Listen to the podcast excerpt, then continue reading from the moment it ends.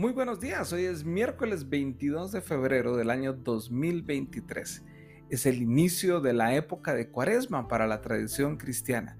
Hoy es el famoso miércoles de ceniza, este día que marca de manera especial este periodo a través del cual cristianos de todas las tradiciones, incluso protestantes, se preparan, preparan sus corazones para observar Semana Santa, para reflexionar sobre lo que el Señor Jesús hizo en la cruz y para celebrar su resurrección. Para hacer esto, nosotros aquí en el podcast vamos a leer algunos pasajes y hacer alguna reflexión corta acerca de ello por los próximos 40 días, de lunes a sábado, y descansaremos los domingos. El día de hoy vamos a empezar con nuestro primer texto, Mateo capítulo 21, versos del 1 al 11, leídos desde la Nueva Biblia de las Américas. Cuando se acercaron a Jerusalén y llegaron a Betfagé, junto al monte de los Olivos, Jesús entonces envió a dos discípulos diciéndoles, Vayan a la aldea que está enfrente de ustedes y enseguida encontrarán un asna atada y un pollino con ella. Desátenla y tráiganos a mí. Y si alguien les dice algo, digan, el Señor los necesita y enseguida los enviará.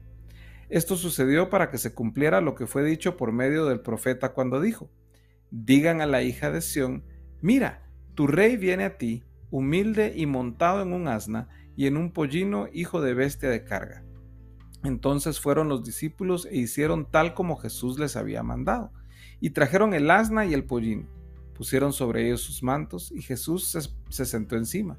La mayoría de la multitud tendió sus mantos en el camino otros cortaban ramas de los árboles y las tendían por el camino. Y las multitudes que iban delante de él y las que iban detrás gritaban, Osana al Hijo de David, bendito aquel que viene en el nombre del Señor, Osana en las alturas. Cuando Jesús entró en Jerusalén, toda la ciudad se agitó y decían, ¿quién es este? Y las multitudes contestaban, este es el profeta Jesús de Nazaret de Galilea.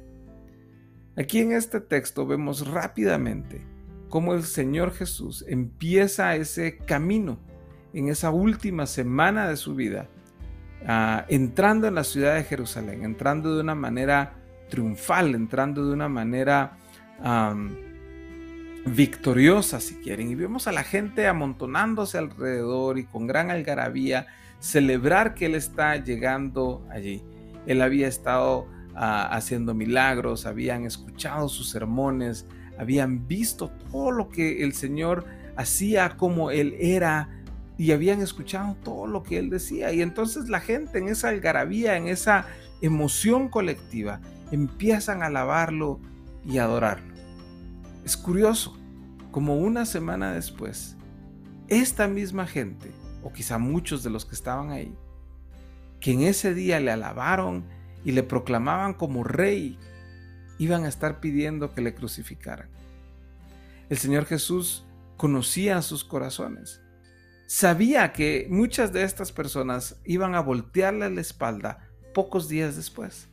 Y aún así, el Señor Jesús obedientemente inició este camino hacia la cruz a través de esa adulación colectiva, de esa alabanza colectiva, que no iba a terminar en Él siendo proclamado rey, sino en Él siendo crucificado en una cruz para pagar el precio por nuestros pecados. ¿Cómo es nuestra relación con el Señor? ¿Será que en momentos donde la cosa parece buena, eh, nuestros labios se llenan de alabanza, pero cuando la cosa va mal le damos la espalda porque creemos que Él nos debe algo y que cuando decimos tú eres digno de nuestra alabanza es porque él se lo ganó? ¿O realmente reconocemos que la alabanza le pertenece por quien Él es, no porque satisfació alguno de nos o satisfizo alguno de nuestros deseos, de nuestros anhelos personales? ¿Será que creemos que Jesús está a nuestro servicio de manera servil? ¿O será que entendemos nosotros que cuando le alabamos y le adoramos, somos nosotros poniéndonos a su servicio? Para la gloria y honra de su santo nombre, y para que su nombre sea el que sea exaltado y no el nuestro. Es un buen punto para empezar a reflexionar en este periodo de cuaresma y en este día donde muchas tradiciones cristianas celebran o observan con ceniza la importancia de la contrición y el arrepentimiento, de la necesidad de humillarnos delante de Dios, de la necesidad de reconocer lo necesitados que estamos de Él. Es un buen momento para empezar a hacer esto. Te motivo, te invito a que reúnas a tu familia, a que reúnas a tus amigos y juntos lean pasajes como el que acabamos de leer hoy, Mateo 21, capítulo 1, eh, perdón, versículo 1 al 11. El día de mañana vamos a continuar con estas lecturas y así nos vamos a ir para que juntos preparemos nuestros corazones para recordar el gran sacrificio que el Señor Jesús hizo en la cruz a favor nuestra y para celebrar juntos el domingo de resurrección. Que el Señor te bendiga y que el amor del Padre, la gracia del Hijo y la comunión con el Espíritu Santo estén contigo hoy y que de manera especial te empoderen para compartir la esperanza del Evangelio con todos los que te rodean. Nos vemos mañana.